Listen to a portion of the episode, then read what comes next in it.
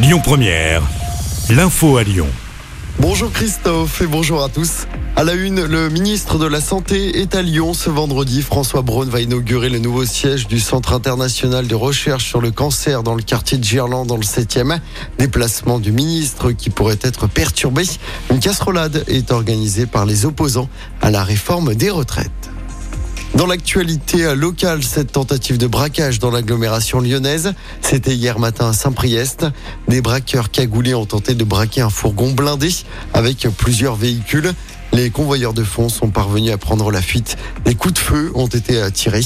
Après l'échec du braquage, plusieurs véhicules ont été retrouvés incendiés dans la métropole. La police judiciaire de Lyon est en charge de l'enquête. Les suites de l'attaque au couteau dans un bus TCL à Lyon, c'était en mars dernier sur la ligne 15, alors que le bus roulait sur la M7 à hauteur de Confluence. Un homme avait blessé à deux passagers avant de menacer le chauffeur avec un couteau.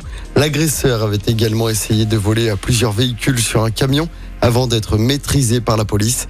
Le suspect âgé de 21 ans a été déclaré irresponsable hier. Il souffrirait de troubles psychiatriques et ne sera donc pas condamné à pénalement. Il a été admis dans un hôpital psychiatrique. Le trimestre anti-inflation devrait se poursuivre au moins jusqu'à la rentrée et concernera donc les fournitures scolaires. Décision prise hier lors d'une réunion à Bercy entre Bruno Le Maire et les patrons de la grande distribution. Le ministre de l'économie demande aux industriels de jouer le jeu et de baisser les prix. Il menace de les taxer s'ils ne font pas d'efforts. Des rues 100% piétonnes à Lyon ce samedi, c'est le retour de l'opération La Voie est libre. C'est déjà la huitième édition. Demain, une soixantaine de rues seront donc piétonnisées dans plusieurs arrondissements lyonnais. L'opération piétonisation se déroule de 10h à 18h. Des animations sont également proposées. Tous les détails sont à retrouver sur notre application. Et puis on connaît les dates de la 15e édition du Festival Lumière. Il va se dérouler du samedi 14 au dimanche 22 octobre à Lyon.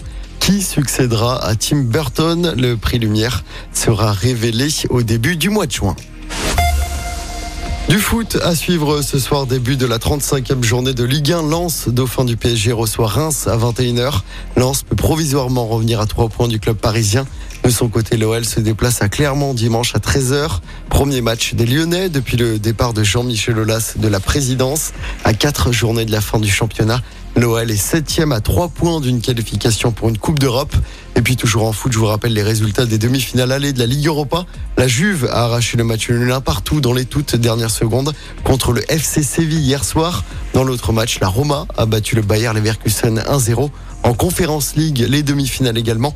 Victoire de Bâle 2-1 sur la pelouse de la Fiorentina et victoire de West Ham sur le même score contre la Z Alkmaar.